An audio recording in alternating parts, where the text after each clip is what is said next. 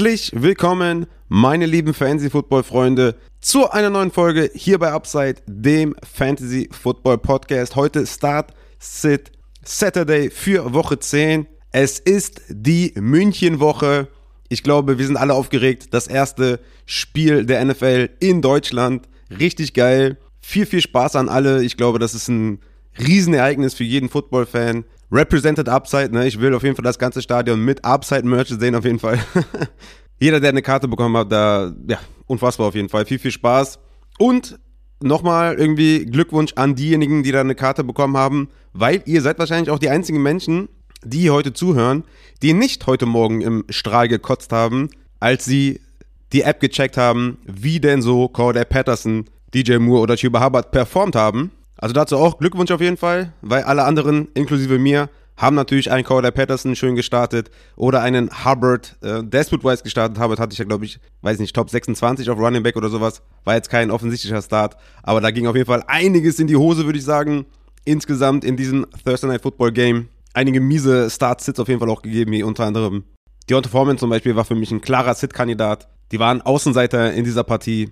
Er sieht kein Receiving Work. Hubbard Active, also das war auf jeden Fall der Prozess richtig, den zu sitten. Ja, ich habe ihn auch unter, in einer Liga gesittet und ja, das war natürlich äh, richtiger Code. Deswegen heißt es natürlich, jetzt hier bei den Start-Sits aufzupassen, da die äh, Tipps auf jeden Fall on point, um die Ws doch noch zu holen. Weil auch, ne, ich bin heute Morgen aufgewacht und dachte mir wirklich, what the, what, what, what the fuck, ja. Hab mich tierisch aufgeregt, aber man muss natürlich auch sagen, dass auf der anderen Seite, also euer Gegner, wird auch den ein oder anderen Codespieler drin haben im Nachhinein. Also von daher seid auf jeden Fall weiter am Start. Es ist noch nichts verloren.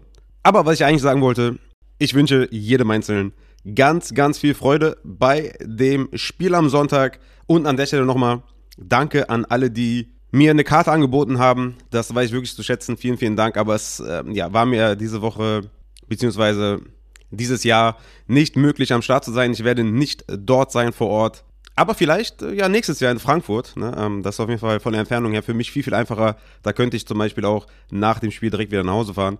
Also ja, nochmal Dank an alle, die an mich gedacht haben. Eventuell sehen wir uns nächstes Jahr vor Ort in Frankfurt. Yes, und ähm, ja, an der Stelle nochmal kurz, äh, der Start-Sit Livestream auf Twitch wird wahrscheinlich ausfallen, ja, nur damit ihr das jetzt schon mal gehört habt. Deshalb hört auf jeden Fall genau hin in diese Folge heute. Ich weiß noch nicht genau, ob ich das hinbekomme. Es wird echt tough das irgendwie zu bewerkstelligen. Deswegen hört genau hin, stay tuned hier zu dieser Folge. Ablauf dieser Folge wie immer gleich mit einem kleinen Unterschied. Es wird natürlich die News geben, wo wir auch ne, auf Josh Allen und Kyler Murray zurückkommen. Dann gibt es natürlich die Monday Night Football Takeaways aus Woche 9. Aber diese Woche wird es keine Thursday Night Football Recap geben. Zum einen, weil ich natürlich hier keine Leute abschrecken möchte mit Fäkalsprache, ja, dass man mir hier untersagt, ich versau die Jugend oder so.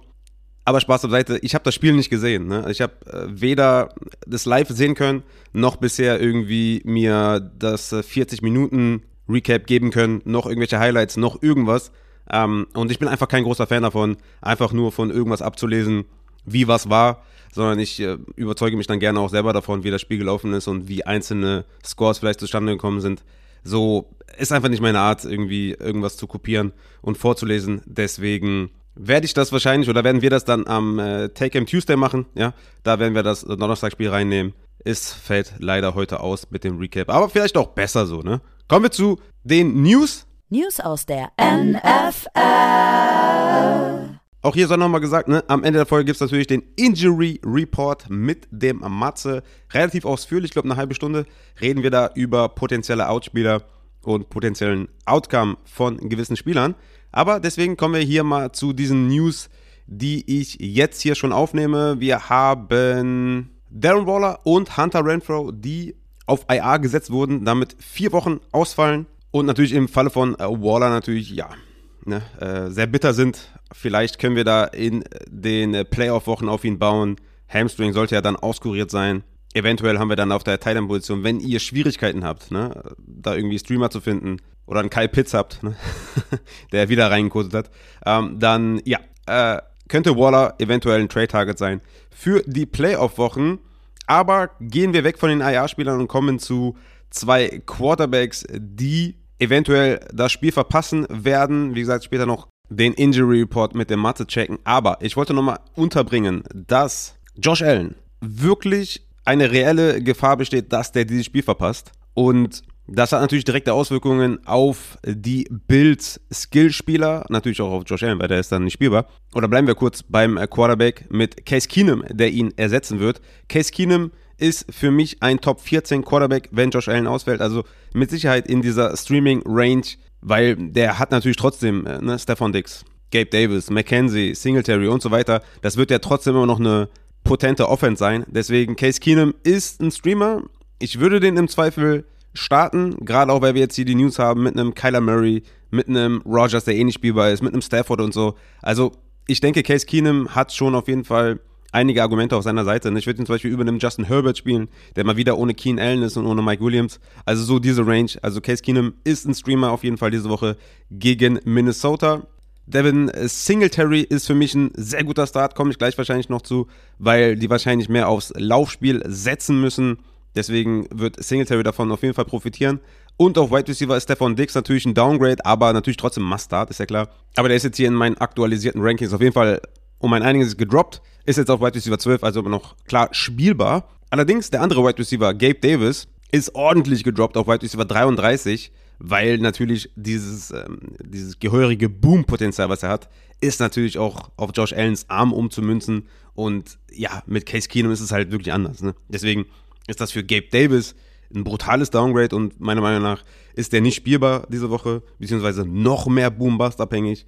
Ähm, und im Zweifel würde ich auf jeden Fall auf Gabe Davis verzichten. Und Knox ist ja eh nicht spielbar. Deswegen, also groß Downgrade für Gabe Davis. Singletary Bump nach oben. Dix ist immer noch natürlich ein Must-Play.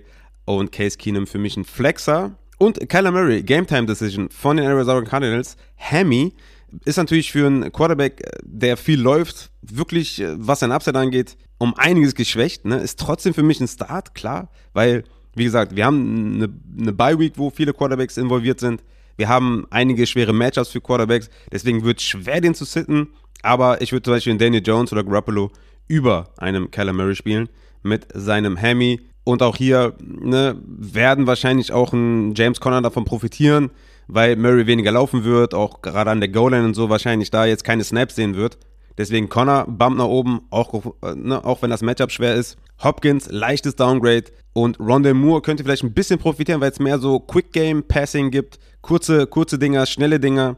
Aber das bleibt abzuwarten, wie dann genau das Spiel aussieht. Aber das mal zu äh, den Verletzungen auf Quarterbacks. Die anderen ganzen Verletzungen machen wir mit der Matze im Injury Report. Checkt das gerne ab. Checkt die Timeline, die, die Show Notes auf jeden Fall. Meine Rankings sind aktualisiert, ne? mit Notes, noch mehr Notes als ähm, zu Beginn der Woche. Checkt das auf jeden Fall ab. Vielen Dank an jeden, der supportet. In den letzten Wochen kamen echt einige dazu. Vielen, vielen Dank an alle, die dabei sind oder schon dabei sind. Patreon.com slash Fantasy findet ihr die Rankings, die aktualisierten Rankings. Und damit würde ich sagen, kommen wir zum Monday Night Football Recap aus Woche 9. 27 zu 13 für die Baltimore Ravens gegen die New Orleans Saints. Lama Jackson mit einem Floorspiel mit 17 Punkten war jetzt nicht wirklich überzeugend, 133 Yards in der Luft nur gemacht. Natürlich macht er da seine 82 Rushing Yards, deswegen hat er halt immer diesen brutalen Floor. Aber insgesamt war das jetzt keine gute Vorstellung von Lama Jackson. Es war eigentlich auch abzusehen, weil natürlich Mark Andrews fehlt, weil Bateman fehlt. Da hat er es natürlich schwer, irgendwie übers Passing Game zu kommen. Das war schon offensichtlich er hat auch nicht wirklich jemanden eingesetzt im Passing Game. Ne? Also er likely hatte die meisten Targets, hat Gott sei Dank auch da den Touchdown noch gemacht mit seiner einen Reception, hat dann neun Punkte gemacht. Aber alle Wide Receiver sind unter drei Fantasy-Punkte geblieben. Und ich denke auch für die nächsten Wochen heißt das nichts Gutes für die Receiver, die nicht Andrews heißen und sind alles Must-Sits auf jeden Fall. Wie gesagt, Likely hat den Touchdown gemacht, aber auch der wurde ja nicht wirklich produktiv eingesetzt. Auf Running Back hatten wir Kenyon Drake, der boah, überragende Opportunities gesehen hat mit 26. Ganz klarer Leadback auch in den Snaps mit 46 zu 17. Ja, das wäre halt diese Gus Edwards kind of Rolle, ne, mit den zwei Touchdowns, die er gemacht hat. Ja, ähm, Edwards, wenn er zurückkommt, ist halt so ein Low-End Running Back 2, der natürlich Touchdown abhängig ist, aber gerade auch, weil so viele Receiver fehlen, werden natürlich die Running Backs auch ein bisschen mehr Arbeit sehen. Ne? Also von daher, wenn Gas irgendwie auf dem Waiver ist oder günstig zu haben ist, würde ich da mal auf jeden Fall anklopfen.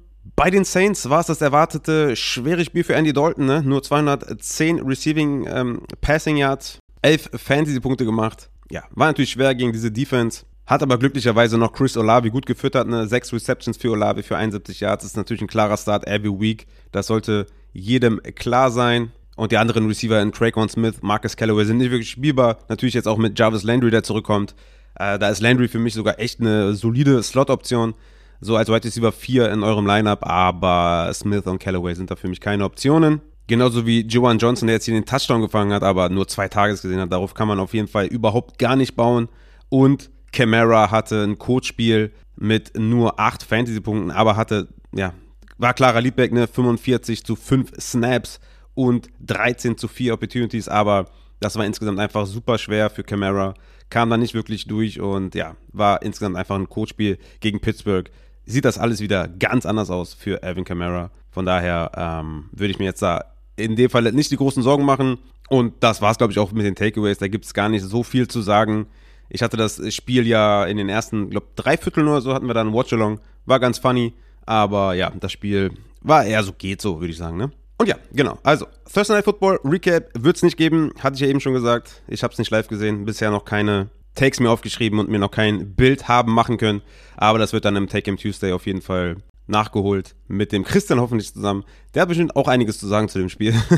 und ja, damit würde ich sagen, kommen wir zu den Starts und Sits für Woche 10. Wie gesagt, ne, die Rankings sind abgedatet. Checkt die auf jeden Fall ab. Hört hier genau zu in dieser Folge, weil wir brauchen die Ws. Die müssen reinregnen. Wichtige Woche in Woche 10. Und wir starten mit dem Quarterback Start of the Week ist Trevor Lawrence, mein Quarterback 5 diese Woche von den Jacksonville Jaguars at Kansas City. Das Over-Under ist bei 50,5.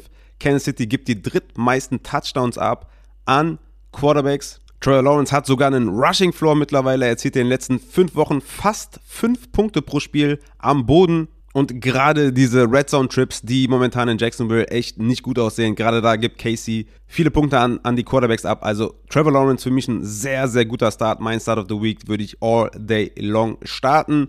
Ich habe noch drei Strong Starts mitgebracht, weil ja, also nach den Strong Starts fangen schon die Streaming Quarterbacks an, weil diese Woche ist echt nicht nice mit Quarterbacks. Strong Starts für mich natürlich Gino und Tom Brady. Das Over-Under ist bei 44,5. Beide haben richtig geile Receiving-Waffen und ich hoffe einfach auf ein Spektakel in München, dass ihr euch da über viele Touchdowns freut. Deswegen Gino und Tom Brady sind für mich klare Starts. Auch ein Dak Prescott gegen Green Bay ist ein gutes Matchup. Dak sah gut aus da letzte Woche in seinem Comeback. Kriegt Elliott wieder. Zwinker, Zwinker, ne, davon profitiert natürlich auch ein Quarterback, wenn sein Star Running Back zurückkommt. Aber ja, ich würde sagen, das ist ein, auf jeden Fall ein Strong Start. Dak Prescott würde ich ohne Zweifel auf jeden Fall spielen. Und meine Streaming Quarterbacks habe ich zwei mitgebracht. Zum einen Jimmy Garoppolo, mein Quarterback 9, gegen die Chargers over anders bei 46,5.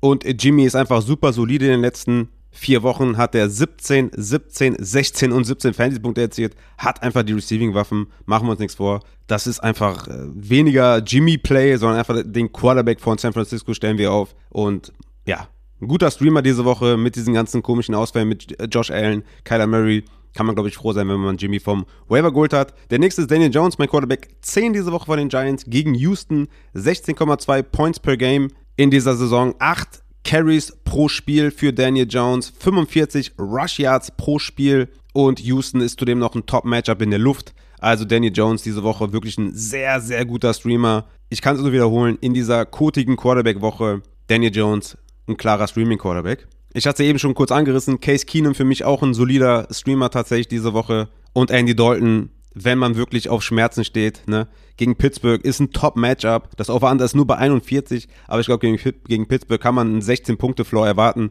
von Andy Dalton. Ist natürlich jetzt nicht so übersexy, ne? Auch jetzt bei Jacoby Brissett von Cleveland Browns, ne? Ist ein Desperate Starter, weil Miami ist einfach super weak in der Defense auf Platz 29 in Dropback EPA per Play. Aber so wirklich vertrauen kann man dem jetzt nicht. Aber wie gesagt, wenn man wirklich einen Rogers zum Beispiel hält, einen Stafford hält, ja, dann würde ich sogar in Jacoby Brissett drüber starten. Und ja, dann würde ich sagen, kommen wir auch schon zu den Sits auf Quarterback vielleicht. das ist zum einen Justin Herbert von den LA Chargers gegen San Francisco. Er wird ohne Keen Allen sein, er wird ohne Mike Williams sein. Und er hat einfach in den letzten Wochen nicht produziert. Ne? Seit Woche 5 folgende Stats in Yards und Touchdown aufgelegt.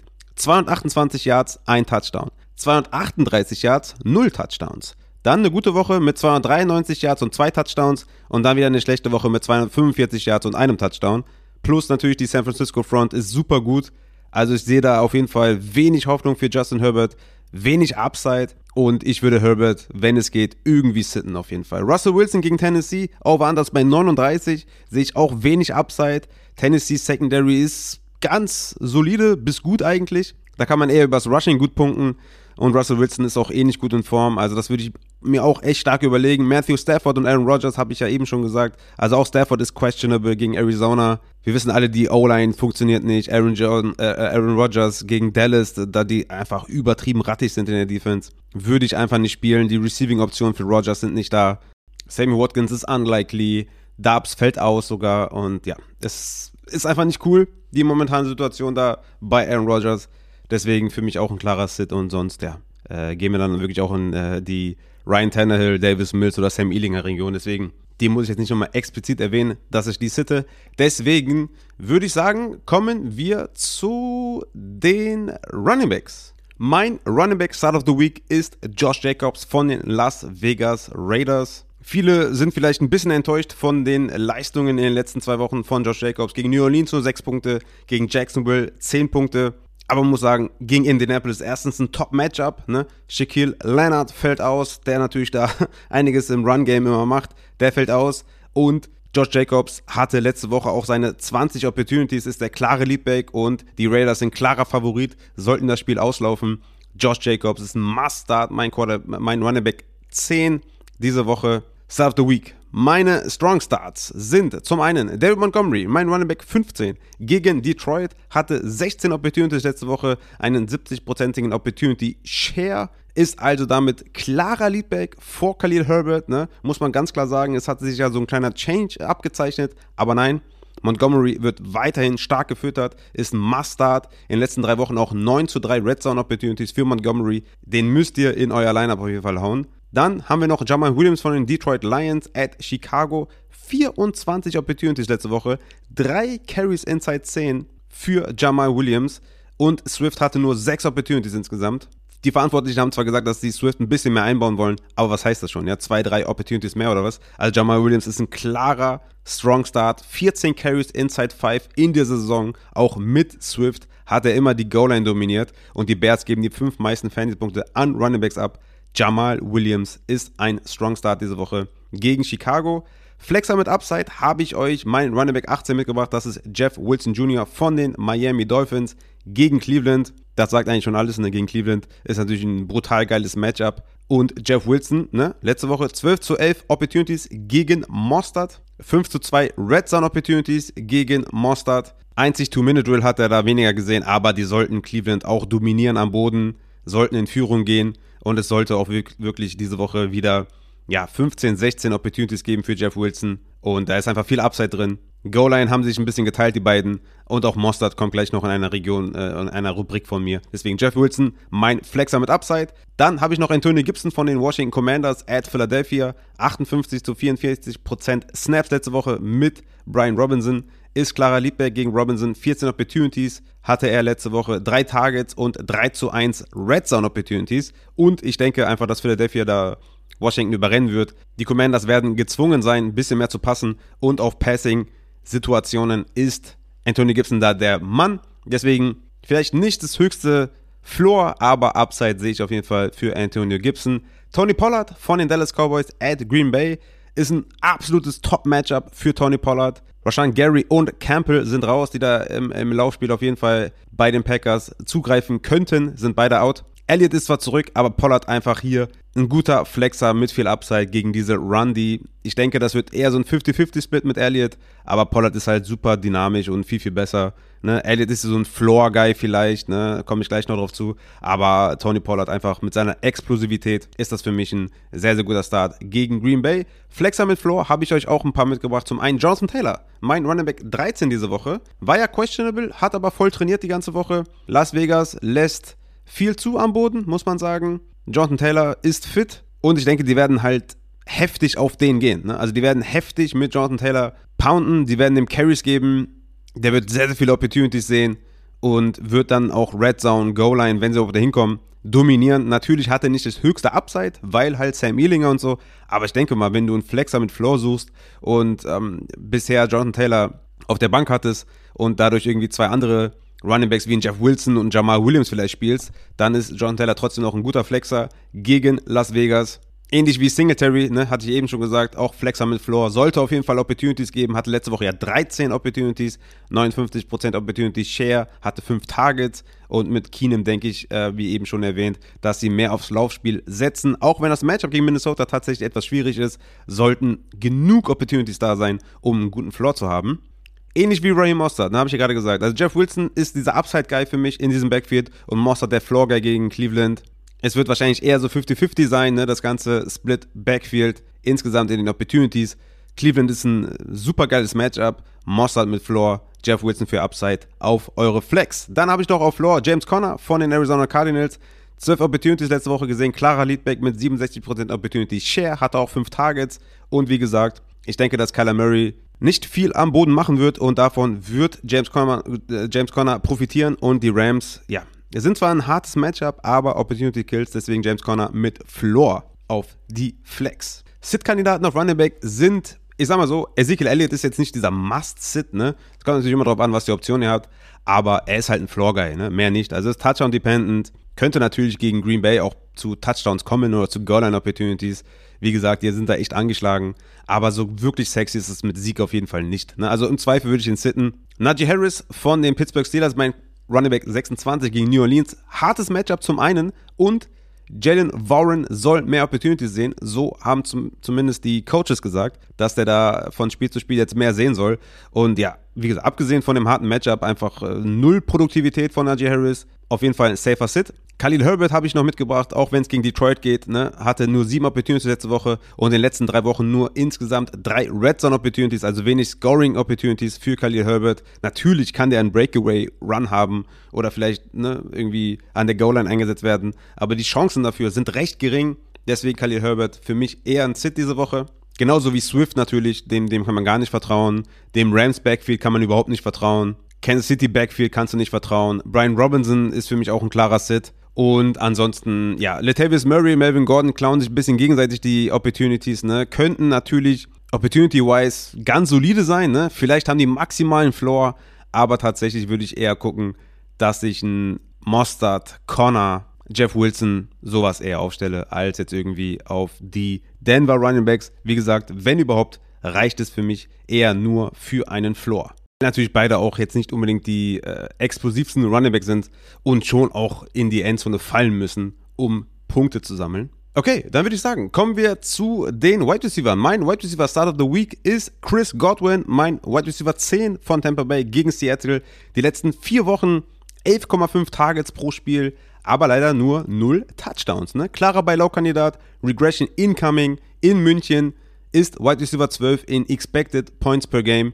Sieht auch das bessere Matchup gegen Kobe Bryant im Gegensatz zu Mike Evans, den ich gleich noch erwähnen werde. Aber Chris Godwin, must start, Start of the Week, rein ins Lineup. Strong Starts habe ich vier Stück mitgebracht für euch. Einmal Tyler Lockett von den Seattle Seahawks. Hat einfach ein super geiles Matchup im Slot und sieht einfach die Deep Targets, sieht die explosiven Targets. Hatte letzte Woche fast einen Touchdown äh, gefangen, hat er sowieso eingefangen, aber fast zwei gefangen. Also Tyler Lockett muss auf jeden Fall ins Lineup. Amari Cooper von den Cleveland Browns gegen Miami, 8,3 Targets pro Spiel, 27% Target Share, Top 6 Air Yard Share unter allen Wide Receivers und Xavier Howard ist kind of washed, würde ich sagen. Also von daher, Amari Cooper müsst ihr auf jeden Fall auch spielen. Juju Smith-Schuster von Kansas City gegen Jacksonville, auch er, ne? 8,3 Targets in den letzten drei Wochen, 113, 124 und 88 Receiving Yards in den letzten drei Wochen, 9 Red Zone Targets in den letzten fünf Wochen, Hartman ist out.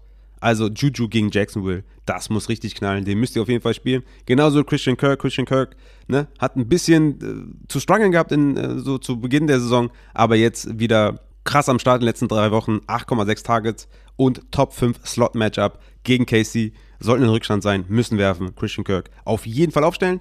Flexer mit Upside habe ich euch Alan Lazard mitgebracht von den Green Bay Packers. 10 Targets und 25% Targets ja letzte Woche. 3 Red Zone Targets letzte Woche und 5 Deep Targets letzte Woche. Ja, das sagt, glaube ich, alles. Romeo Daubs ist ja out, der davon eigentlich auch äh, ne, was sehen müsste von den Deep Targets. Sammy Watkins ist out. Christian Watson kommt wahrscheinlich zurück, aber ist, wie fit ist der? Ne? Also von daher, Lazard ist ein Must-Play. Also da geht gar nichts drüber. Natürlich, Rogers ist angeschlagen.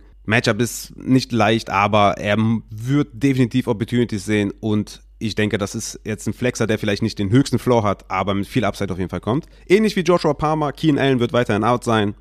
10 Tages und 23% Target Share letzte Woche. Ja, äh, müsst ihr spielen gegen San Francisco. Gibt es, glaube ich, keinen Zweifel. Flexer mit Floor habe ich euch Daniel Mooney mitgebracht von den Chicago Bears gegen Detroit. 28% Target Share und 7 Targets pro Spiel in den letzten vier Wochen. Also Daniel Mooney, klarer Start gegen Detroit mit einem richtig guten Floor, wenn ihr mich fragt. Ähnlich wie Devonta Smith von Philadelphia gegen Washington. 23% Target Share letzte Woche. Top Matchup. 8 Receptions und 169 Yards in Woche 3 gegen Washington. Also ich denke mal, ähm, auch wenn Smith die letzten Wochen nicht performt hat, sollte das diese Woche auf jeden Fall reichen. Brandon Cooks von den Texans at New York Giants. Collins ist weiterhin out. Hatte in den letzten drei Spielen immer mindestens vier Receptions. Und gegen die Giants ist auf jeden Fall was drin. Von daher Brandon Cooks für mich mit Floor auf jeden Fall auch angebracht, den zu spielen. Und den letzten, den ich mitgebracht habe, ist Deontay Johnson von den Pittsburgh Steelers gegen New Orleans. Deontay Johnson auch ein Buy-Low-Spieler, weil auch er null Touchdowns bisher. Und Deontay führt das Team in Targets pro Spiel, in Target Share und in Endzone bzw. Air Yard Share an. Also von daher, Deontay Johnson ist die klare 1. Lattimore ist out. Deontay für Floor. Let's go. White Receiver aus der zweiten Reihe mit Upside habe ich für euch. Rondell Moore von den Arizona Cardinals. Wie gesagt, ne, sieht super viele Targets, 18 Stück in den letzten zwei Wochen. Ich denke, mehr Quick Game von Kyler Murray. Rondell Moore ist ein super geiler Starter für Upside, genauso wie George Pickens. Lattimore, wie gesagt, ist out, ist ein klares Upside-Play gegen New Orleans. Die müssen da mithalten. Und ja, wie gesagt, äh, Chase Claypool ist nicht mehr da. Das sollte mehr Endzone und Red Zone Targets geben für Pickens und Deontay. Ich würde beide White Receiver aufstellen gegen New Orleans. Sit-Kandidaten habe ich erstmal zwei, wo ich sage, below expectations. Ne? DK Metcalf und Mike Evans haben jeweils einfach ein schweres Matchup. Ne? DK spielt gegen Jamel Dean und Mike Evans gegen Tariq Rulin und Michael Jackson.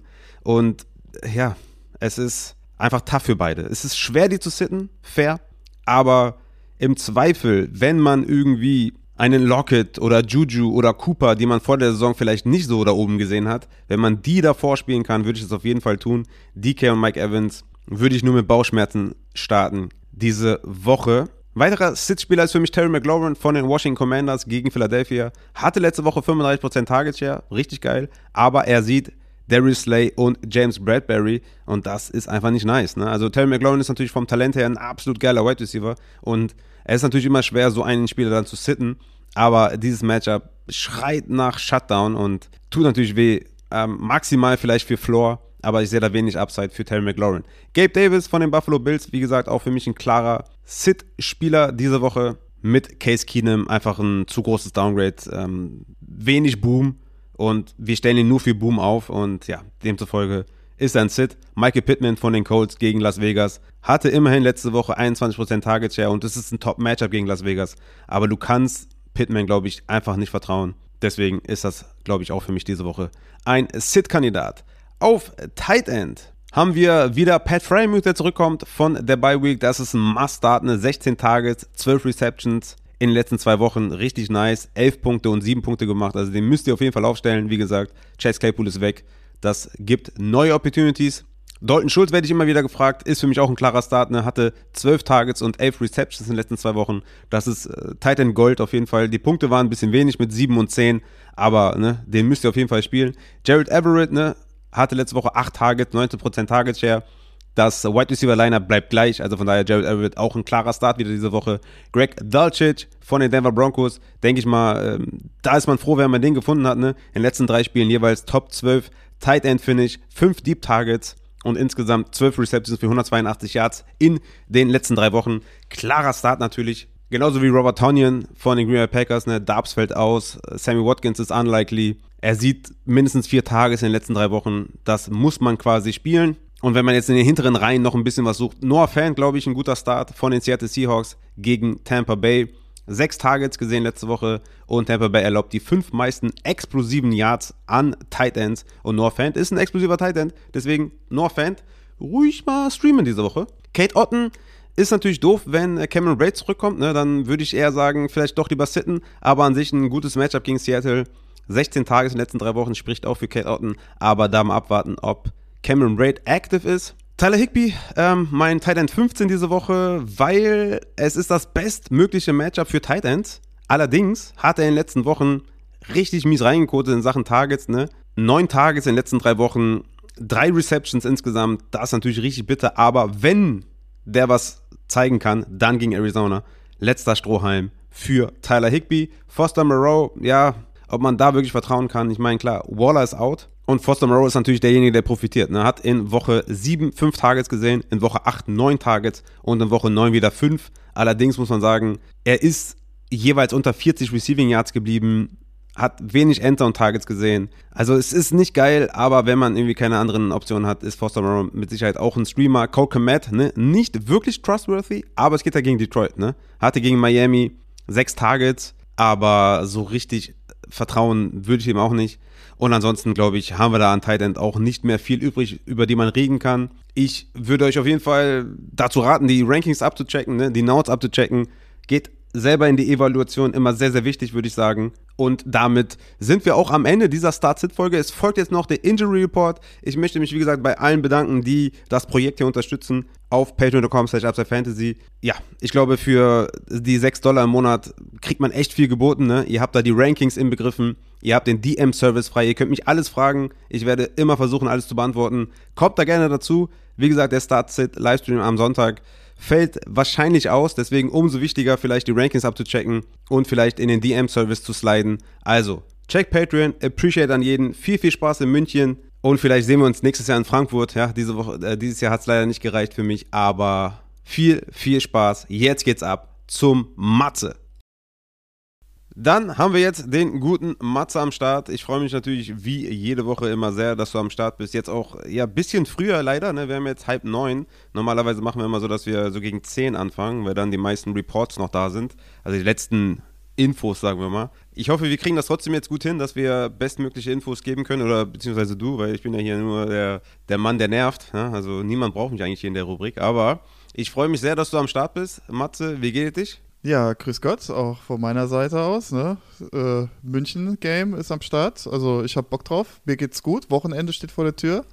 äh, musste heute leider ein bisschen länger arbeiten. Ich habe dir gerade die Story erzählt. Äh, ja. Bittere Geschichte für mich so ein bisschen.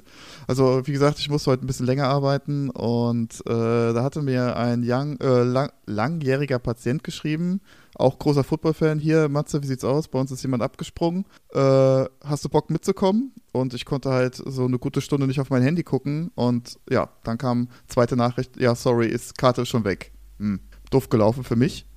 Aber ja. ja, trotzdem habe richtig Bock, das Spiel zu gucken. Und generell ich bin online, muss ich sagen. Also die, die ersten Wochen dieses Jahr so Fantasy-mäßig, ja, ist okay, aber es, es packt mich. Also ich bin auch immer so in dieser 5-4, 4-5-Range. Also äh, der liebe Fantasy-Gott, der lässt mich auch nicht in Ruhe, sage ich jetzt mal. Ne? Wenn du so ein 2-7-Team hast, dann kannst du es ja mehr oder weniger jetzt vergessen. Aber ja, es geht als weiter. Ja, irgendwie. Äh, habe ich schon von vielen äh, gehört und teilweise auch auf Twitter gesehen dass sehr, sehr viele enge Ligen am Start sind. Das ist natürlich auch geil. Ne? Also, also mir persönlich machen enge Ligen auf jeden Fall auch ziemlich viel Spaß, weil ne, jeder Spieltag ist ein Endspiel und man muss halt echt am Ball bleiben, Rankings äh, bzw. Äh, Trades machen, Waiver Claims und sowas. Also ist schon geil. Also ich glaube, die also dieses Level of Competitive hat sich, glaube ich, in den letzten Jahren ist angehoben und äh, dadurch, glaube ich, auch etwas mehr Spaß insgesamt, glaube ich. Und ja, demzufolge brauchen wir natürlich jetzt hier deine Tipps, was die Injured äh, Player angeht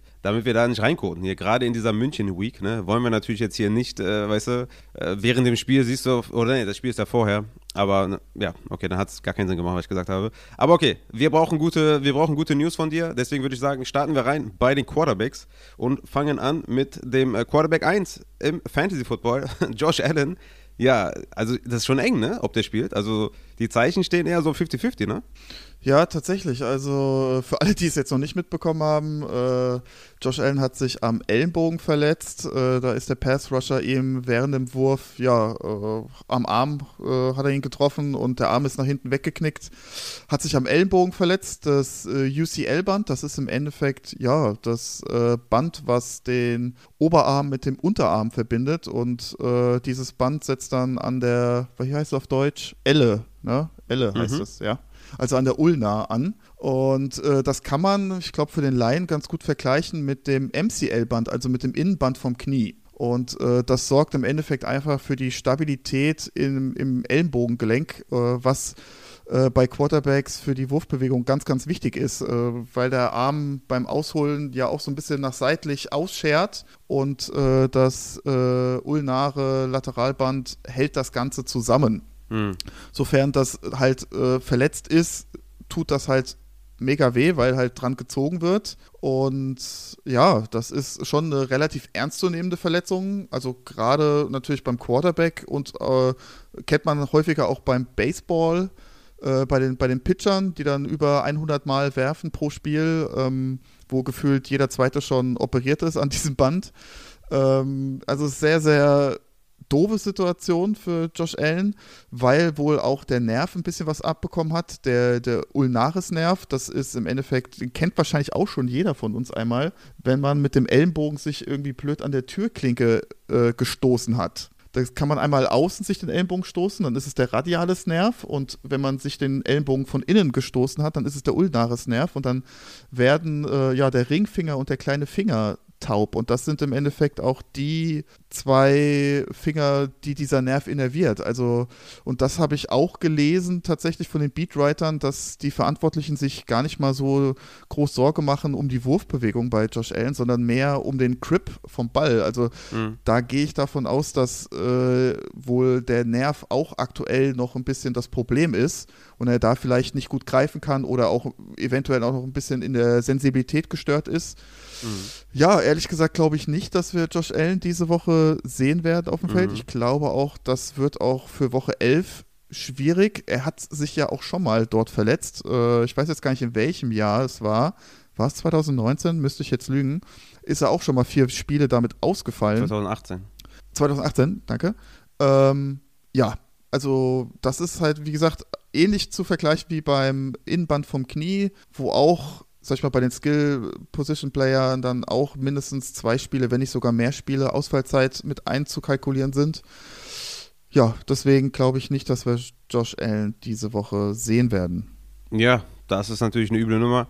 Case Keenum, der Ersatz, ist auf jeden Fall in der Lage, einen Stefan Dix zu füttern. Da braucht ihr, glaube ich, keine Sorgen zu machen. Und ich hatte es ja auch in der ähm, im Take Him Tuesday gesagt, dass die Wahrscheinlichkeit, dass Josh Allen ausfällt, da ist, dass ihr euch auf jeden Fall vorbereiten sollt und einen Backup-Plan haben sollt. Und ja, Worst Case, wahrscheinlich wird er eintreffen.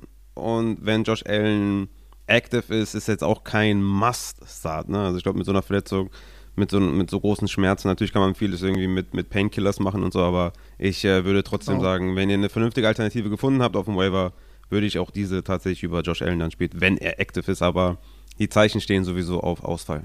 Ja, wir haben ja jetzt auch übrigens jetzt äh, seit heute auch eine neue Zeiteinheit von, von Coaches bekommen. Und zwar nicht mehr Day-to-Day, -Day, sondern Hour-to-Hour. Nein! Ach das, du Scheiße. Ja. Das habe ich schon gar nicht es gesehen. Es ist bei Josh Allen Hour-to-Hour. Geil. Ja. Also jetzt nice. ja, kann sich jeder denken, was das ist. Also ich weiß es nicht, aber äh, ja. Ja, gut. Hour to Hour, finde ich gut okay. auf jeden Fall. Nächstes, nächstes Jahr haben wir dann Minute to Minute und danach das Jahr dann Second to Second. äh, ja, interessant, genau. finde ich gut. Ähm, ist genauso aussagekräftig wie alles andere auch. Deswegen würde ich sagen, genau. gehen wir zum nächsten. Aaron Rodgers ähm, hat ja immer noch da an, am, an der Hand, am Daumen, glaube ich, äh, die Verletzung, die ihn so ein bisschen, glaube ich, auch beeinträchtigt, wenn man sich so die letzten ja, Aktionen von ihm anschaut. Ich glaube, der ist weit davon entfernt, washed zu sein, aber ja, es, es limitiert ihn schon so ein bisschen. Ne? Was können wir von Rogers? Gibt es da was Neues? Sind da irgendwelche neuen News aufgetaucht, dass ihn das äh, stark behindert oder sowas? Also offizielle News oder auch News von Beatwritern habe ich jetzt nicht mitbekommen. Äh, was halt auffällig ist, äh, dass er, ja, also das ist ja in Woche 5 hat er sich die Verletzung zugezogen. Ich glaube, das war sogar das London Game.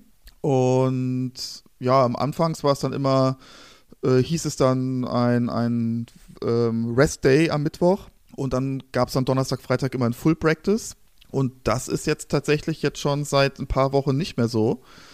Da ist es dann ein offizielles äh, Did Not Practice von Aaron Rodgers und ja, dann kommen dann auch nur noch Limited Practice mhm. raus. Ähm, jetzt äh, Woche 9 war dann am Freitag, war dann wieder nicht mehr auf dem Injury Report.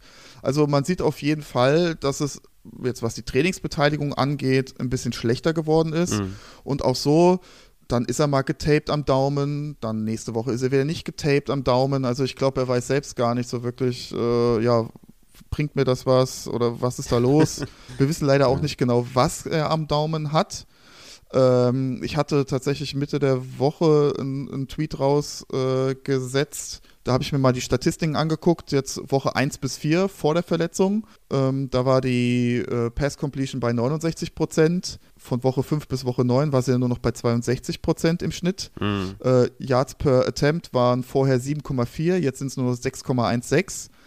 Und was auch auffällig ist, die, die längeren Bälle, das waren im Schnitt äh, vier Pässe, genau pro Spiel, 20 plus Yards. Mhm. Das sind äh, seit Woche 5 dann nur noch drei. Und insgesamt waren es auch äh, 40, äh, zwei 40 plus Pässe vor der Verletzung. Nach der Verletzung war es jetzt nur noch einer. Mhm. Also ja, ich meine, klar, natürlich, da spielen noch ganz, ganz viele andere Faktoren äh, da mit rein. Aber ich glaube schon, das ist so, so ein negativer Trend, glaube ich, der einfach auch so ein bisschen in die Gesamtsituation bei den Packers reinpasst. Mm, ja. ähm, also schwer jetzt zu sagen, ob das jetzt nur an diesem einen Daumen liegt, aber es ist zumindest nicht förderlich. Ne? Ja. Also wie gesagt, jetzt diese Woche Mittwoch nicht trainiert, äh, gestern Limited Practice, heute habe ich jetzt leider keinen Status und ja, letzte Woche war es ähnlich. Da war dann Mittwoch wieder Limited Practice, Donnerstag Limited Practice, Freitag, wie gesagt, ist er dann komplett verschwunden gewesen. In Woche 8 hat er dann wieder Mittwoch gar nicht trainiert, Donnerstag, Freitag Limited Practice. Also es ist so ein bisschen unübersichtlich. Ja, ich, ich glaube, also, das macht er einfach nach Lust und Laune, ob er trainieren will oder nicht, habe ich manchmal so das Gefühl. Ja, gut, ist auch Aaron Rodgers, ne? Also ich denke, genau. man kennt es vielleicht selber aus dem Amateurbereich. Also wenn du, also wenn du halt über anderen Spielern bist, was die Hierarchie angeht, dann hast du halt auch ein anderes Standing. Und Aaron Rodgers, äh, also Bottom Line wollte ich eigentlich sagen, wir spielen ihn ja sowieso nicht. Also ich spiele gegen Dallas, äh, hat keine Receiving-Option so richtig das ist eh ein Musted. Ne? Ich wollte nur mal unterbringen, halt, was mit der Verletzung ist. Aber äh, den aufzustellen, da muss schon ja, vieles schief gehen auf jeden Fall. Vielleicht ein Superflex liegen, ne? ist ja natürlich ein Superflex-Starter, aber auch selbst da bin ich auch nicht so ganz überzeugt. Ne? Ähm, das ist kein guter Start diese Woche gegen Dallas. Dann kommen wir zum nächsten Quarterback, das ist Kyler Murray. Der hat Hammy und ist offiziell eine Game-Time-Decision. Das äh, schmeckt natürlich überhaupt nicht. Nee, also gerade natürlich auch für den Typ von Quarterback äh, ist natürlich so ein Hamstring schon richtig fies. Ähm, diese, dieses Jahr hatte ja auch schon Russell Wilson Hamstring. Da wird man jetzt sagen, ja, okay, ist jetzt nicht so tragisch. Der hatte dann auch nur einen Leistungsabfall äh, von minus 0,2 Punkten. Ich denke, sofern Kyler Murray spielt, wird das wahrscheinlich schon ein bisschen gravierender bei ihm. Ähm, er ist im Schnitt die Saison siebenmal gelaufen pro Spiel und hat im Schnitt 40 Yards erreicht. Also das sind halt auch schon mal ja, ein paar Punkte weniger, wenn die jetzt ausfallen sollten. Ja, vier. Äh, Im Schnitt, ja, genau. ja gut, wenn er, wenn, er noch, wenn er noch mal in die Endzone läuft, sind es noch mal ein paar mehr. Dann sind es äh, vier bis sechs mehr. Ähm, Genau, und ähm, ja, im, im, Schnitt fallen tatsächlich Quarterbacks 2,2 Spiele aus mit Hamstring-Verletzungen, aber diese Statistik ist, ist, ein bisschen hochgeschraubt wegen äh, Tyrod Taylor, der einmal sechs Spiele ausgefallen ist wegen einer Hamstring-Verletzung. Ansonsten ist es in der Regel immer plus minus ein Spiel.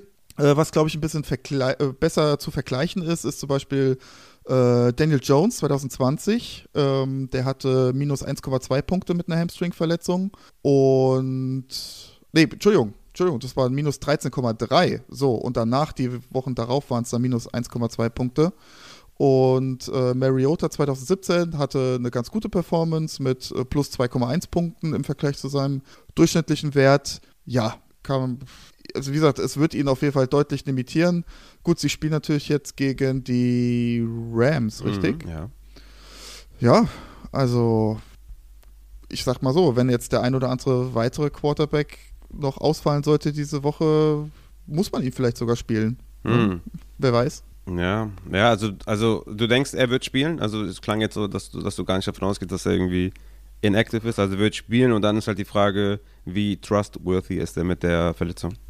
Also ich persönlich glaube, dass er spielen wird. Er hatte jetzt auch schon zwei Limited Practice mit äh, gestern und heute. Mhm. Ist jetzt mein Bauchgefühl, aber klar, kann sich natürlich, kann ich mich natürlich äh, wie des Öfteren auch täuschen. Mhm. Aber ich ja, ist halt wirklich so die Frage, wenn man, die, wenn man jetzt kein, kein, kein Backup-Quarterback auf der Bank hat, würde ich ihn wahrscheinlich spielen. Jetzt bevor ich jetzt hier anfange mit dem Backup-Quarterback von den Rams oder äh, mit äh, Willis nochmal ran, ich sag mal, in Zweifel, ja, oder Case Keenum kann man, ja gut, Case Keenum würde ich vielleicht drüber spielen dann. okay. Okay, dann stimmt. Äh, Matthew Stafford müssen wir eigentlich auch besprechen, weil der ist ja im Concussion-Protokoll, ne? Ist ja gar nicht sicher, ob, Ja. ob der überhaupt spielt, ne? Ja, und das wird tatsächlich auch von der Zeit her sehr, sehr knapp, weil er hatte die Symptome nicht am Sonntag, sondern erst am Dienstag bekommen. Und das wird von der Zeit her sehr, sehr eng. Ähm, so, was jetzt mein Wissensstand angeht, glaube ich, muss man auch mindestens fünf Tage im Concussion-Protokoll sein, Mhm. ohne Wenn und Aber. Das heißt, da haben wir dann Dienstag, Mittwoch, Donnerstag, Freitag, Samstag. Also Samstag hätte er die Möglichkeit, da rauszukommen. Er hatte jetzt noch gar kein Limited Practice. Das heißt, er ist aktuell auch noch nicht mal in Stufe 4 von 5 im Concussion-Protokoll. Doch, ich sehe gerade hier, dass der heute, Also- heute war der Limited. Ah, okay, das ist schon mal gut. Mhm. Dann ist er schon mal auf Stufe 4, aber theoretisch gesehen müsste ein Full Practice noch mit drin sein. Okay. Das wird im Ende, am Ende des Tages Uns wird es auch eine Game Time Decision. Uns gehen die Quarterbacks aus. Ja, ja, also vielleicht müssen wir doch Aaron Rodgers spielen. Wahrscheinlich. Scheint so, ja. Ja, okay. Ja, sehr bitter auf jeden Fall. Das müssen wir im Auge behalten, ob Matthew Stafford spielt. Und äh, ich meine, auch der ist natürlich alles andere als ein, als ein guter Start. Aber wenn uns hier die Quarterbacks ausgehen, dann ist sogar er wahrscheinlich ein Spieler, den man aufstellen muss. Ja, warten wir mal ab. Ich denke, von den Backups ist, äh, ja, denke ich mal, Josh Allens Backup der einzige, äh, den ich spiele, also Case Keenum, der einzige, den ich da äh, vertrauen, vertrauen würde. Colt McCoy von Kyler Murray äh, oder von, von Stafford halt irgendwie äh, Warford. Ja, die würde ich auf jeden Fall nicht aufstellen, sagen wir mal so. Deswegen äh, hoffen wir mal, dass, ja, dass wir da vielleicht eine gute Alternative haben. So, dann Ja, können vor allem, wenn wir, man, wenn man sich dann auch mal überlegt, die ganzen Star-Wide Receiver, ne, die da beeinflusst sind, boah, will ich gar nicht drüber nachdenken. Ja, ja, wie gesagt, bei Allen mache ich mir keine Sorgen, aber beim Rest ist es auf jeden Fall nicht so sexy. Aber dann können wir weiterkommen äh, zu den äh, Running Backs. Da haben wir Damian Pierce von Houston Texans, der ja überraschenderweise irgendwie auf dem Injury Report gelandet ist. Haben wir da News, äh, wie es da aussieht? Ist für mich eigentlich ein äh, Strong Start. Gibt es da Neuigkeiten? Ja, ist für mich auch auf jeden Fall ein, ein fixer Starter. Äh, hat ja Chest, also mit der Brust so ein bisschen Probleme. Ähm, ja, das Einzige vielleicht, was man jetzt sagen könnte, gut, wenn er da ein bisschen Probleme hat, kann er da den Ball nicht so fest äh, an die Brust drücken.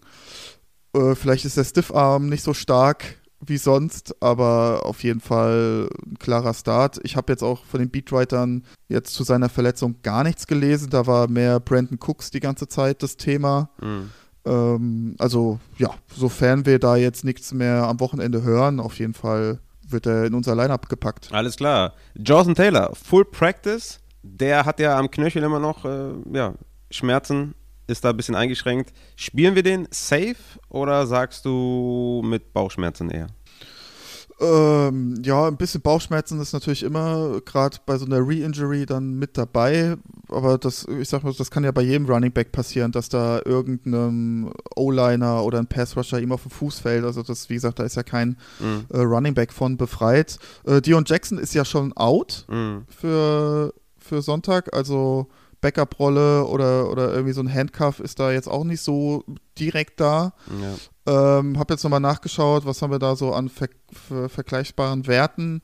Äh, Taylor kam ja tatsächlich auch gar nicht so schlecht äh, wieder zurück nach seiner ersten Verletzung. Da waren es nur in Anführungsstrichen äh, minus 0,8 Punkte Half PPA im Vergleich äh, zu seiner durchschnittlichen Leistung.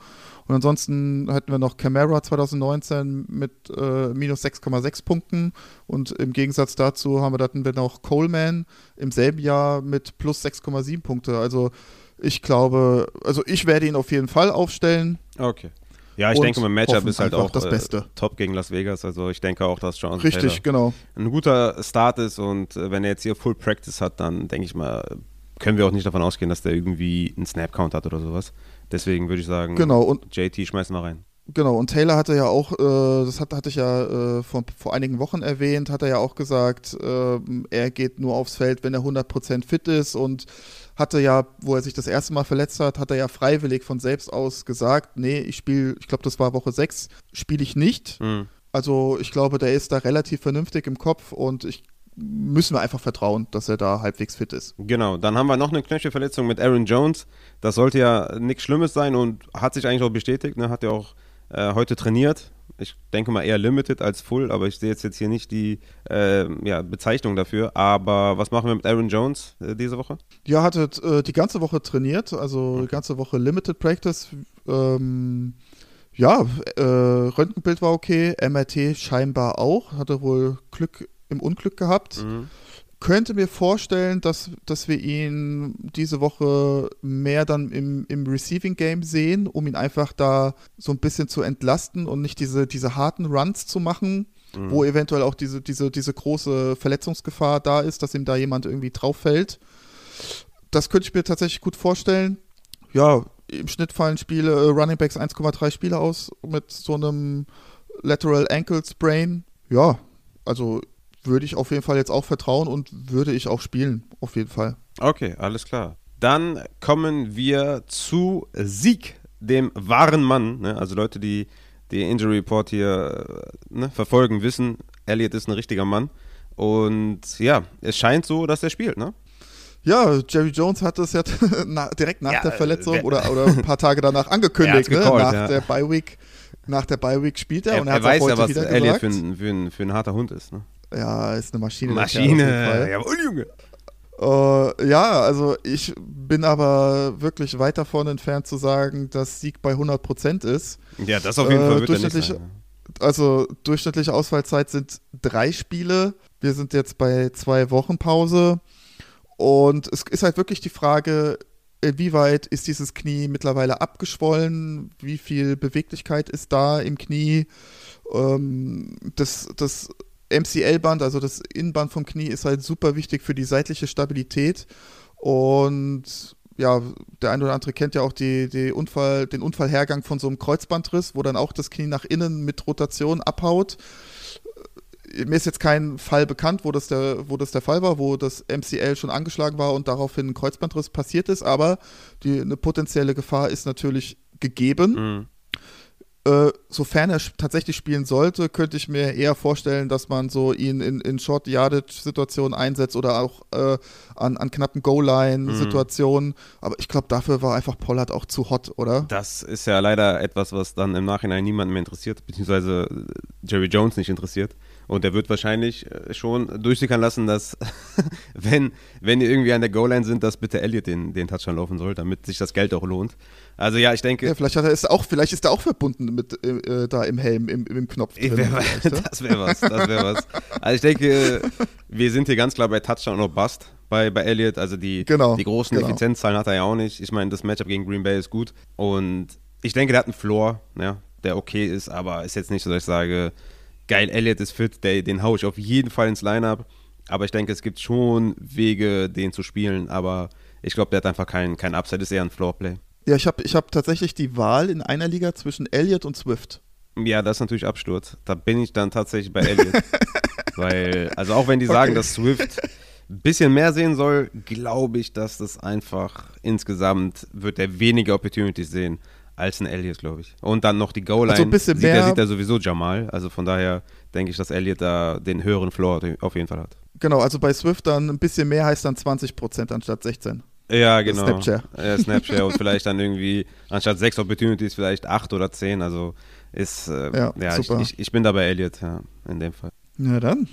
Dann gehen wir rüber zu den Wide Receivers, würde ich sagen. Ähm, da haben wir Debo Samuel, der ja spielen soll, ne? Mit seinem Hemi. Äh, die Vorgeschichte hatten wir letzte Woche ja schon aufgedröselt. Überrascht dich das, dass der spielen soll? Also ich meine, er hatte ja Full Ja, Practice, hat ne? Ja, also das hat mich viel mehr überrascht, dass er direkt Hm. äh, Mittwoch Full Practice war. Äh, Jennings auch von den 49ers. Ähm, ja, gut. Wie gesagt, wir, wir wissen natürlich nicht, äh, inwieweit der Hamstring da verletzt ist oder war. Ja, also die 49ers werden das schon wissen, was sie da tun. Und Also war bold, Ja, das ist bold. also, ja, gut, uns bleibt ja nichts anderes übrig, aber ich sag mal so, jetzt äh, drei Full Practice äh, ist schon mal ein Wort, ist schon würde ein ich Wort, sagen. ja, auf jeden Fall. Ich denke auch, das ist äh, schon eine klare Ansage, dass wir dem da vertrauen können. Ich denke jetzt nicht, dass der irgendwie einen Snap-Count hat oder dass wir da irgendwie reduzierte Workload sehen. Ich denke, es ist ein klarer Start. Auf jeden Fall. Okay, sehr, sehr gut.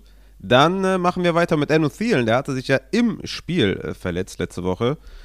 Da ist auch relativ ruhig gewesen, beziehungsweise was ich gesehen habe, hatte auch einen Full Practice. Der soll auch spielen, ne? Genau, ist auch so nicht mehr mit irgendeinem äh, Status deklariert. Also der ist auf jeden Fall in für Sonntag. Okay, dann haben wir, haben wir das auch und wir können, also müssen da jetzt nicht besorgt sein, dass der irgendwie, ja, jetzt übertrieben limitiert ist. Ich meine, ähm, Ankle ist natürlich auch immer, immer irgendwie blöd, aber ja, Full Practice sagt ja auch schon wieder alles, ne? Ja, also war halt so ein bisschen, erst so ein bisschen äh, Krise am Sonntag, weil es auch der Fuß ist, wo er, glaube ich, letztes Jahr auch schon Ja, äh, richtig, die Operation eine. Verletzung zugezogen hatte. Operation sogar. Genau, aber genau, in vielen ist halt immer am Ende des Tages Red Zone und, und Touchdown abhängig. Ähm, also ja, wenn ich ihn, also ich würde ihn spielen, wenn ich ihn sowieso vorhätte zu spielen, dann wird mich jetzt diese Verletzung nicht abschrecken, ehrlich gesagt. Also gerade jetzt auch mit Hinblick, äh, dass er da gestern auch wieder ein Full Practice hatte. Alles klar. Dann äh, Brandon Cooks, der hat ja weniger Verletzungen als eher andere Probleme, aber zumindest mal was die Verletzung angeht, sollte er nicht eingeschränkt sein, ne? Ja, ist ja das Handgelenk, was da das Problem macht. Also ich glaube, das ist tatsächlich eher Kopf, was da das Problem ist. Äh, ich weiß jetzt gar nicht, war da, hast du zufällig jetzt spontan den Status von heute? Also ich habe gestern eine Limited Practice.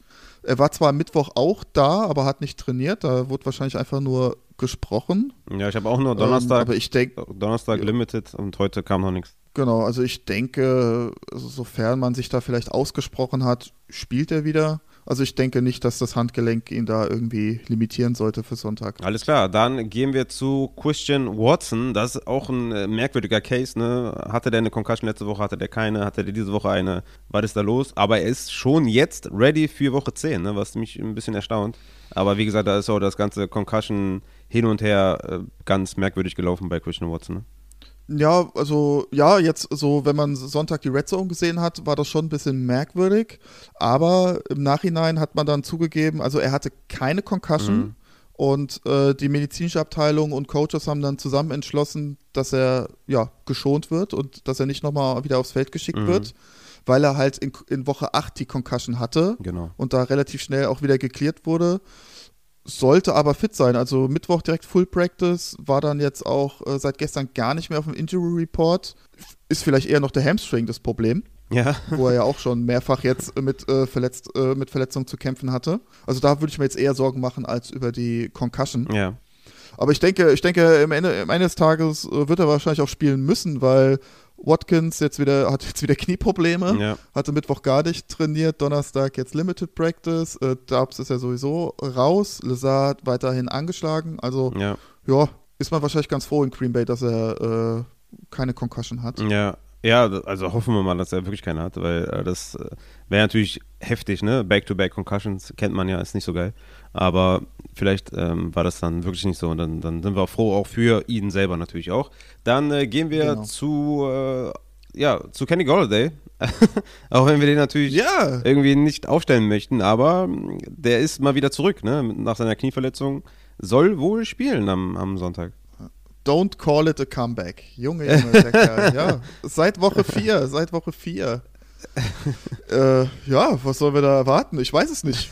Wahrscheinlich gar nichts und dann werden wir vielleicht überrascht, positiv am Ende Ja, ich war, also selbst als er fit war, hatte in seinen Starts insgesamt, also es waren drei Starts, beziehungsweise Woche zwei war eigentlich auch ein Start, hatte der sechs Targets insgesamt. Ne? Also ich glaube, da können wir, äh, also, also den kannst du nicht aufstellen. Ja, das war, das, das war jetzt eher ironisch gemeint. Ja, ja, Nein, nee, ach, ich wollte es nur noch mal natürlich- untermauern. Wir stellen ihn natürlich, Ja. wir stellen ihn natürlich nicht auf, das ist klar. Ja, ja. Aber wir gucken uns das mal. Ich freue mich für ihn. Am Ende spielt er vielleicht mal wieder ordentlich, fängt mal drei Bälle und da freuen wir uns auch schon mal. auch gerade auch als, als Giants-Fans, oder? Auf jeden Fall. Drei Bälle zu fangen ist krass. Dann gehen wir zu Nicole Hartman, weil der war ja auch so ein Kind of Flexer in den letzten Wochen, ne? Hat er seinen Tages zu sehen, Receptions gehabt, hat drei Touchdowns in drei Wochen gemacht. Was natürlich jetzt auch nicht so, dass wir sagen, ey, Touchdown ist, ne, steht über allem, ne? Natürlich nehmen wir da lieber Targets und Opportunities. Aber der war auf jeden Fall mit den Leistungen jemand im Lineup für Upside, aber da stehen die Zeichen eher auf, dass er nicht spielt, ne? Ja, hat jetzt leider die Woche gar nicht trainiert, hat ja da mit dem Abdomen, also ich nehme an, das sind die Bauchmuskeln, die da die Probleme machen. Äh, hatten wir ja, glaube ich, auch schon öfter das Thema, die Bauchmuskeln sind halt bei so gut wie allen Be Bewegungen mit involviert und das ist, gerade wenn man da einen leichten Faserriss hat oder so, super schmerzhaft und unangenehm und also auch da, wie gesagt, da denke ich nicht, äh, dass wir Hartmann auf dem Feld sehen werden. Okay, das ist auf jeden Fall denke ich mal, eine, eine, News, die uns äh, weiterbringt. Ähm, für alle, die mit derselben Verletzung ist übrigens äh, Renfro jetzt auch ähm, mm, ja, auf, IA. Auf, de, auf, der IA gelandet. Das kam für mich relativ überraschend, weil es hieß erst Hamstring und äh, ja, auf einmal waren es dann doch die schrägen Bauchmuskeln bei ihm. ja, du ja. weißt doch, wie das ist mit den, mit den ganzen, äh, ja, dass man da so irgendwie durchsickern lässt, was, wer was hat und äh, diese Transparenz ist halt nicht gegeben so richtig, ne? Ja, leider Gottes nicht. Ja. Dann äh, ja, haben wir noch zwei äh, Spieler, die ein bisschen unterm Radar schwimmen, die vielleicht auf dem Waiver noch äh, da sein könnten, die zurück im Training sind. Zum einen äh, Jahan Dodson von den Commanders und Burks von den Titans. Da hast du noch gesagt, die wollten wir noch kurz besprechen, falls jemand die aufsammeln will, wäre das eine gute Idee, die vom Waiver zu holen, weil die zurück im Training sind, ne? Ja, genau. Also äh, gerade Jahan Dotson jetzt auch heute mit einem Full Practice. Äh, sehr, sehr schön. Hatte ja äh, in Woche 4 sich die Hamstring-Verletzung zugezogen, hatte dann nach äh, zwei oder drei Wochen dann leider die Re-Injury, hat, hatte dann da nochmal einen großen Setback gehabt. Ja, und jetzt Woche 10. Könnte mir vorstellen, dass er für ein paar Snaps auf dem Feld stehen wird, aber ist natürlich diese Woche jetzt doch nicht zu spielen. Aber Mhm. Gerade vielleicht der eine oder andere, dann, ich weiß jetzt nicht, wer nächste Woche Bye Week hat oder so, aber vielleicht kann man den sich mal vom Waiver holen, wenn man da äh, Bedarf hat.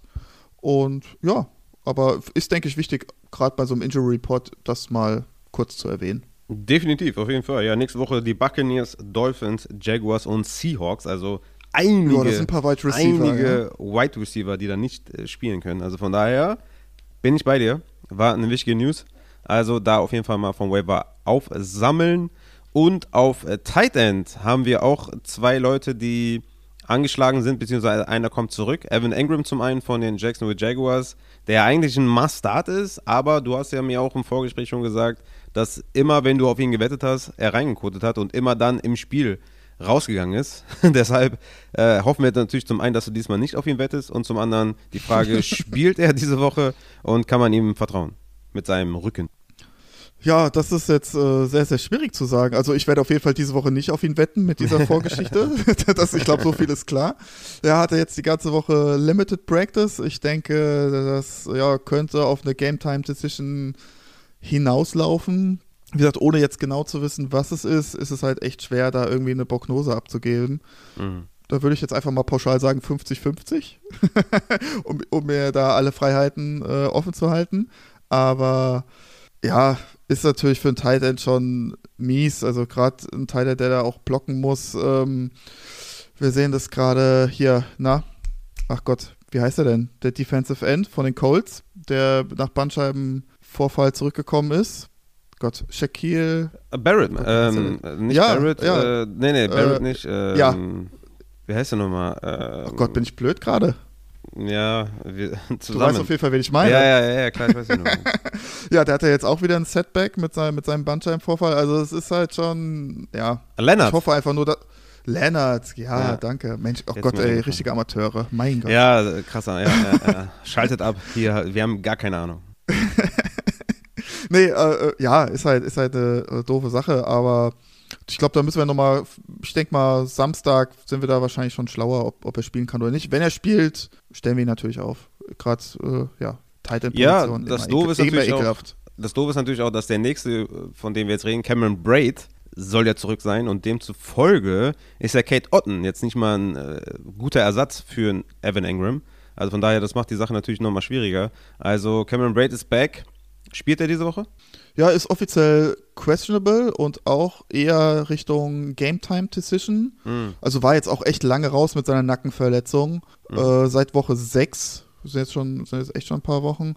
Ähm, ja, also klar, wenn er spielt, ist, ist natürlich immer für einen Touchdown gut, ne? Gerade mit Brady in Kombination. Also der sucht das ja schon definitiv. Ja, ob er spielen kann, werden wir sehen. Hat auf jeden Fall jetzt äh, die ganze Woche ein Full Practice, jetzt die erste Woche wo, wo das äh, der Fall ist. Also es geht auf jeden Fall in die richtige Richtung und ähm, ja, wenn nicht, dann auf jeden Fall für die nächsten Wochen.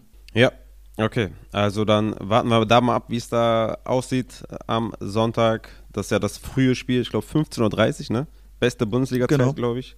Äh, spielen die. äh, von daher das im Auge behalten und ja, eventuell dann Otten nicht mehr dieser strong Streamer, aber ich denke im Zweifel streamt man den trotzdem. Ja, zumindest habe ich. Ich glaube, wir haben jetzt, ich glaube, wir haben Traylon Burks jetzt vergessen. Ich glaube, wir haben nur kurz über. Ach so, ich hatte Dotson. Burks im Eingang hatte ich den besprochen, aber äh, wir sind da Nee, nicht weil, mehr du, weil du eben nicht angekündigt, weil du eben eingegangen. angekündigt hattest, äh, wir haben noch zwei Wide Receiver. Ah. Ja, ja, genau. Also Burks habe ich gar nicht namentlich erwähnt. Ja, da müssen wir natürlich Traylon Burks nochmal zurück zu diesen Waiver-Wire-Ads äh, gehen. Der ist ja auch zurück im Training, also. ne? Genau, also da gab es jetzt auch ein Video auf Twitter. Ja, war jetzt noch keine 100 Prozent, aber auch da, ich denke, es wird nicht mehr lang sein, bis er dann aktiviert wird. Ich weiß jetzt nicht, ob es diese Woche sein wird, aber die nächsten Wochen auf jeden Fall. Und wir haben es gerade gehört, sind ja doch dann einige Teams nächste Woche mit guten Wide Receivers in der Bye Week. Ja. Also ist ja auch mehr ein da, noch Stash, ein- ist ja mehr ein Stash, als jetzt Genau, irgendwie den zu spielen. genau. Ich hatte den auch im Waiver Report, dass man sich ihn auf jeden Fall Ah, holen okay. sollte.